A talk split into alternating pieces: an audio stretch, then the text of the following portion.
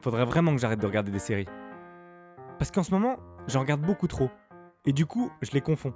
Si on me demande ce que je regarde en ce moment, je serais capable de répondre euh, Tu sais, le truc là avec le champion d'échecs là, euh, Pablo Escobar Bah, en gros, son prof de chimie lui fournit de la meth pour droguer euh, Joséphine, une meuf vraiment minuscule, hein, sauf qu'à chaque fois, elle claque des doigts et elle disparaît. Et, et après, c'est la pub. De toute façon, je comprends pas ces gens qui me disent Ah non, mais faut absolument que tu regardes cette série. hein. Non, parce qu'à un moment, Tommy, bah tu vois, c'est pas s'il est entre la vengeance ou la justice, ça te prend au trip quoi. Moi, je l'ai pas vu la série, je peux pas comprendre. C'est comme si je disais Ah non, mais faut absolument que tu prennes une douche chez moi. hein. Non, parce qu'à un moment, le jet, bah tu vois, c'est pas s'il est entre la caresse ou le massage, ça te lave le corps. Après, le vrai problème que j'ai avec les séries, c'est que je m'identifie beaucoup trop aux personnages. Genre, quand je regarde La Casa des Papels, j'ai envie de braquer des banques. Quand je regarde Sherlock, j'ai envie de résoudre des énigmes. Et quand je regarde Desperate Housewives, j'ai envie d'avoir mes règles. Tout a l'air palpitant dans les séries. Alors que jouer aux échecs, dans les années 60, en Russie, moi dans un rêve j'ai fait une partie contre Will Smith dans un spa avec de la bonne musique, j'ai quand même trouvé ça très long.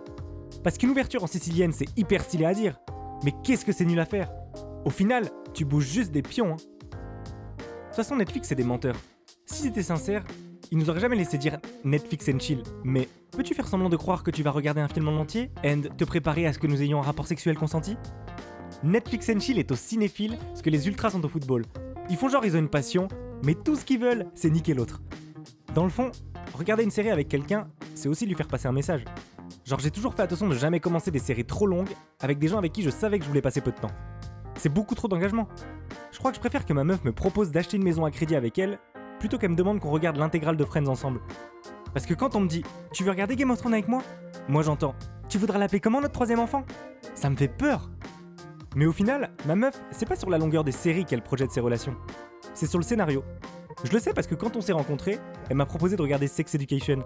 Et quand on s'est posé, elle a voulu qu'on regarde les chroniques de Bridgerton. Et en ce moment, c'est chelou, elle veut absolument qu'on regarde Mindhunter. Ça aussi, ça me fait peur. Par contre, ce qui serait marrant, c'est de voir la série de ma vie. Je regarderai l'épisode de ma journée tous les soirs. Je sais pas si je ferai une ou plusieurs saisons, mais j'appellerai ça Noctambule. Faut vraiment que j'arrête de regarder des séries. Vraiment.